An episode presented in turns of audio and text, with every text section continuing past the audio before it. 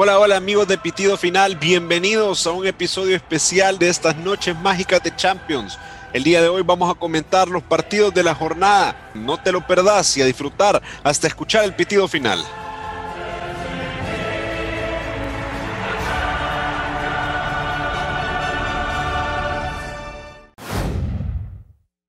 Hola, hola amigos de Pitido Final, gracias por estar aquí nuevamente. El día de hoy les traemos otro episodio corto especiales de estas noches mágicas de Champions.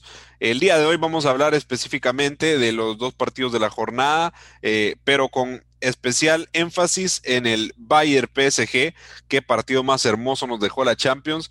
Y eh, vamos a mencionar brevemente también eh, los resultados del partido de Chelsea contra el Porto.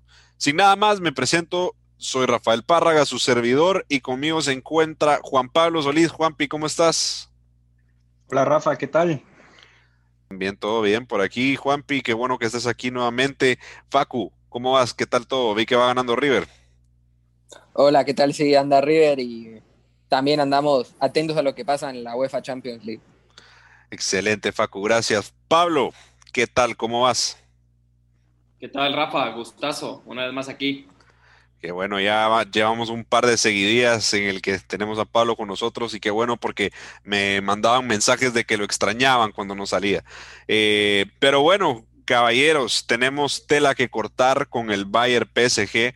Qué partido, qué locura. Desde el principio creo que se veía que no iba a ser un partido normal, veíamos que iba a ser eh, la repetición de la final del año pasado, pero mejorada definitivamente un partido con mucha más calidad eh, ofensiva, pero con un par de eficiencias que, hay que analizar lógicamente y para muchos resultado inesperado, una sorpresa para la mayoría, creo, y creo, a, pesar de que ayer subió un video pidiendo perdón, eh, que Rodrigo apuntaba a que él creía en la sorpresa y creía que el PSG le iba a poder pegar al Bayern.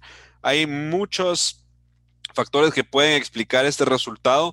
Eh, probablemente la ausencia de Lewandowski pesó más de lo que creímos que lo iba a hacer, eh, pero realmente hay que analizar qué es lo que pasó y pues quisiera saber qué piensan ustedes, cuál, cuál es el motivo de que el PSG le haya ganado al gran favorito del, de la edición de Champions League y a pesar de que el PSG no es ni mucho menos un mal equipo, pero realmente es un resultado inesperado.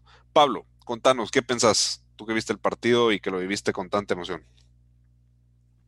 ¿Qué tal, Rafa? Pues, eh, como dijiste, creo que el PSG ya no es sorpresa y hoy una vez más nos muestran de qué están hechos en Europa. Y hoy determinante es clave, número uno, tener a Keylor Navas atrás. Eh, después de, tantas, de, tantos tiros, de, tantas llegadas del, del Múnich, eh, tener a Keylor Navas atrás te da mucha seguridad y te deja jugar un estilo de juego como lo hizo hoy el PSG esperando al Bayern, regalando la pelota y jugando al contragolpe, que al final le sale de, manera perfecta, teniendo a Neymar y Mbappé. Y el otro factor diferencial, eh, tener a Mbappé, ¿verdad? Que al final al, al Múnich le faltó muchísima consistencia para anotar los goles hoy. Con Lewandowski seguro hubiera sido una historia totalmente distinta y el que no las hace, las hace ver. Y hoy le tocó al Múnich ver cómo Mbappé eh, vacunaba eh, las que tuvo y poniendo un pie en semifinales al PSG. Entonces, si te podría decir los tres factores más importantes, el primero lo mencionas, el factor Lewandowski y el factor Nabri, diría yo, agregaría el factor Nabri que jugaría en la banda de Sané y hoy Sané no fue la mejor versión, no es el Sané que nos tiene acostumbrados. Y por parte del PSG, eh, tener a Keylor atrás y, Mbappé que, hizo lo que quiso con, con la defensa del Múnich, que hoy parecía eh, mercado, pasaban lo que quisieran, pasaban todos y, bueno, el error de Neuer en el primer gol que, sale caro, ¿verdad? Sí, realmente el factor Nabri es importante analizar, creo que todo el mundo apuntaba a la falta de Lewandowski, pero eh, la falta de Nabri también se sintió. Sané es un gran jugador de mucha calidad, pero para mí es mucho un caso como el de Thiago Alcántara en el Liverpool, que a pesar de ser jugadores que tienen una calidad indudable, no terminan de acoplarse al sistema de juego que ya tienen los equipos. Y en este caso yo veía muchas veces a Sané ser el único que no saltaba tanto a la, a la presión y que se quedaba muy fijado en la banda esperando los pases sin acercarse a recibir y, y cuando recibía pues no se enteraba mucho a pesar de que no no se puede decir que es un partido del todo malo de, Sané, simplemente no se veía en sintonía con el resto del equipo. Eh, estoy viendo ahí que, Juanpi tiene sus notas eh, y está con ganas de entrar. Contanos, Juanpi, ¿qué, ¿cómo ves tú el resultado del día de hoy? Gracias, Rafa. Creo que el resultado de hoy se puede definir en unas palabras sencillas, contundencia y definición por parte del PSG. Vemos que el Bayern tu tuvo más o menos 20 tiros al arco o más, pero no fue, no fue preciso a la, a la, hora de marcar los goles. Por el contrario, el PSG tuvo muchas menos, muchas menos oportunidades, pero sí las logró con, concretar. También algo interesante que creo que definió el partido fue eh, el 1-0 tan rápido de, por parte del PSG en los primeros cinco minutos, porque este juego le convenía al PSG, un Bayern que se iba a lanzar al ataque para tratar de remontar el resultado y un PSG que es completamente vertical y te puede matar en una contra. Y esto creo que fue prácticamente el resumen del partido. El Bayern es cierto que lo logró remontar hasta cierto punto, lo empató, pero vemos que seguía dejando esos espacios porque quería llevarse la victoria hoy en Alemania y ahí fue donde cayó el último gol de Mbappé que creo que le da una buena posición al PSG, pero para nada esta eliminatoria está cerrada porque sabemos de la calidad que tiene el Bayern Múnich. Sí, definitivamente se veía un Bayern hasta cierto punto después del primer gol un poco desorganizado y esa es la sensación que me daba más a mí. Era tocaban bien, se asociaban bien, salían siempre como aviones al ataque, pero ya en, en cuando entraban a la portería eh, se les veía desesperados por recortar distancias en muchas ocasiones y, a veces había muchas jugadas que se podían detener a pensarlas un poco más y finalizarlas que terminaban desaprovechándose y creo que eso le pasó factura al Bayern porque la cantidad de ocasiones que crearon fue, eh, fue bastante considerable y así de considerable fue también todo lo que sacó Keylor Navas que nuevamente demuestra que el Bayern es su víctima favorita en Champions League Facu, ¿qué pensás vos del partido? El partido en sí puede haber sido uno de los mejores de esta UEFA Champions League. Eh, la verdad, en parte del resultado se puede explicar de que el Bayern, en mi opinión, jugó a lo que juega el Bayern, a tener la pelota, a atacar.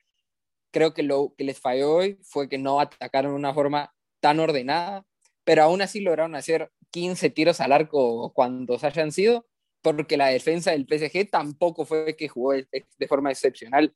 Lo que hizo que el PSG terminara ganando el partido por un 3-2 semiagónico es Keylor Navas atrás y la pésima defensa que está teniendo el Bayern el día de hoy.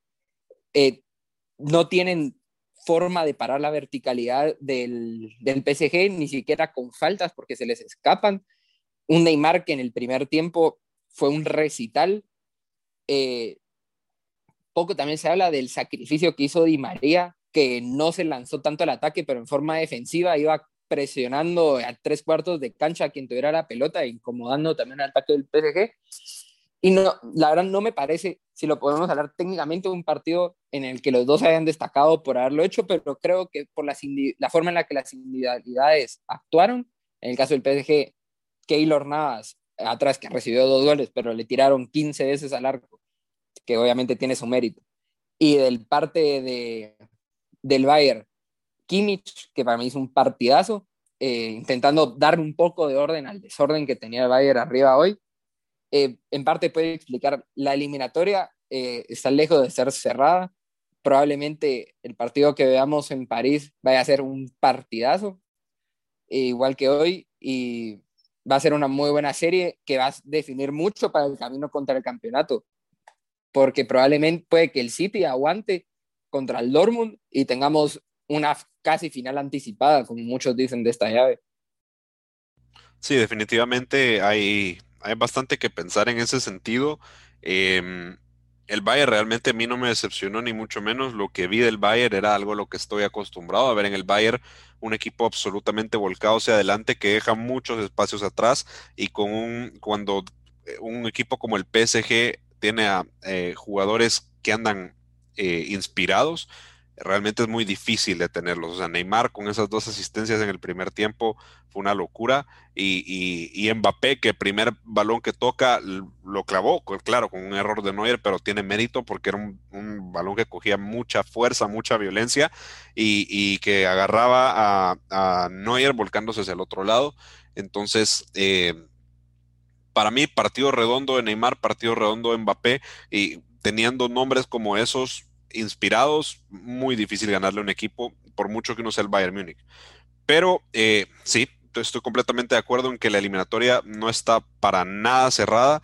Eh, va a ser un partido, si este parecía un partido loco, el otro creo que lo va a hacer más. No sé cómo va a poder conciliar el Bayern el necesitar ir a remontar un resultado y al mismo tiempo no perder el orden atrás, que fue lo que le castigó hoy de manera pues palmaria como lo hizo.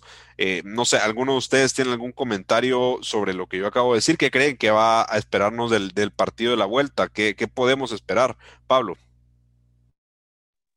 Sí, hay que tomar en cuenta también que Kimmich, si no estoy mal, se pierde el juego de vuelta por acumulación de amarillas, lo que va a provocar que el, Bayern salga con una, un, un once mucho más ofensivo y jugando posiblemente con lava de contención y con Lucas Hernández de central y Alfonso Davis de lateral izquierdo. Entonces vamos a tener un 11 desde el inicio, algo que no sucede hoy, mucho más ofensivo de lo que vimos hoy y con un doble pivot jugando con Nerón Goretzka y David Alaba. Pero eh, ahí está el, factor, ¿verdad? la, falta de Kimmich y vamos a ver si llega Thomas Müller encendido para, provocar algo, algo distinto y poder concretar hoy, eh, poder concretar el próximo juego, las que tuvo hoy. Sí, definitivamente creo que va a ser bastante importante. Juanpi, ¿querés decir algo? Eh, gracias, Rafa. Pues quería hablar también un poco acerca del partido de vuelta, que creo que va a ser bastante interesante. Primero que nada, recordemos que el PSG como local, por lo menos en sus últimos tres partidos, no ha dado buenos resultados. En los últimos tres partidos de liga ha dejado los puntos, los ha perdido. En Copa de Francia ha sido diferente, pero recordemos que tampoco es que partan de una posición de fortaleza tampoco al estar en casa. Y también es interesante mencionar que hoy pierden también un referente. No sabemos si va a estar para el próximo partido, pero por lo menos por el momento Marquinhos se fue lesionado eh, en el primer tiempo y podría ser una baja sensible. Habría que ver eh, si regresa Berratti e Icardi, que se mencionó mucho de la ausencia de Lewandowski y Nagri, pero tampoco tomamos en cuenta esos dos elementos que son bastante importantes. Sí, yo creo que son, se tienen que, tomar en consideración definitivamente para el partido de vuelta. Eh, Miren, ya les decía ayer que el tiempo en estos segmentos se nos hace bastante corto y ya se nos está acabando el tiempo, pero antes de ir a la ronda final, eh, quiero comentar un poco el partido del Chelsea. Tal vez no vamos a tener tanto tiempo de discutir el partido como tal, pero sí, ¿qué nos deja el resultado? El Porto era tal vez la cenicienta, pero se le veía como un posible gigante por haber derrotado a la Juventus. Eh, y obviamente parece ser más de mérito de la Juventus que mérito del Porto, y el Chelsea parece haberlos puesto hoy en su lugar. ¿Alguno de ustedes quisiera comentar algo sobre el resultado? resultado. Sí, el, yo creo que el Porto en parte salía como con el aire este de la Cenicienta que hablabas, que al final siempre en la Champions uno tiene la esperanza de que pueda dar la sorpresa y tenía la casualidad de que no le tocaba a uno de los grandes favoritos a la Champions, que en este caso es el Chelsea, aunque yo sí dije que podía haber, podría ser el que dé la sorpresa este año, pero se vio muy superado hoy. Eh, creo que el Chelsea a día de hoy tiene mucho más nivel y que el Porto en sí no le queda tanta gasolina para la Champions, a pesar de que creo que a todos nos hubiera gustado que siguieran avanzando. Sí, definitivamente parece que, que va a haber un tope hasta donde podía llegar el Porto y yo creo que eso nos deja cabal para este último minuto del programa eh, poder llegar a la última ronda porque ya otra vez el árbitro nos está enseñando el cartelito y quiero preguntarles ya teniendo todos los partidos de la primera ronda de, de estos cuartos de final cuáles son las semifinales, ambas, cuáles son las dos semifinales que esperan eh, que vayamos a tener en la UEFA Champions League. Pablo, ¿cuáles son las dos que esperas? Un Madrid-Chelsea, creo que por cómo jugó el Madrid ayer van a avanzar seguro, y digo que un Múnich-City, el Múnich va a pegar remontada en, París. Excelente. Eh, Juanpi, ¿cuáles son las semifinales que esperas vos? Creo que Madrid y Chelsea se enfrentan en semifinales y el City va a pasar también, el Dortmund no lo va, a lograr remontar y creo que se va a enfrentar al PSG. Perfecto. Facu, ¿qué semifinales crees que vamos a tener? Yo creo que vamos a tener la semifinal final esperada, el City Bayern, que creo que todos tenemos ganas de ver, y eh, el Real Madrid se vio muy superior al Liverpool ayer y probablemente siga en las semifinales y contra el Chelsea. Así que ojo, ojo al Madrid. Ojo, ojo al Madrid, exacto, porque es el, tiburón de la UEFA Champions League. Eh, yo creo que vamos a tener un Madrid, em, Madrid-Chelsea, lógicamente, como lo están diciendo ustedes también. Y yo sí apunto a que vamos a tener un, un Bayern Dortmund. Creo que vamos a tener un clásico alemán en semifinales. Pero bueno, jóvenes, se nos hizo cortísimo el tiempo. Eh, ya el árbitro está con el pitido final, así que nos vemos en el próximo episodio para comentar el clásico del sábado Madrid-Barcelona que va a definir la liga. Gracias nuevamente por estar aquí con nosotros. Nos vemos a la próxima.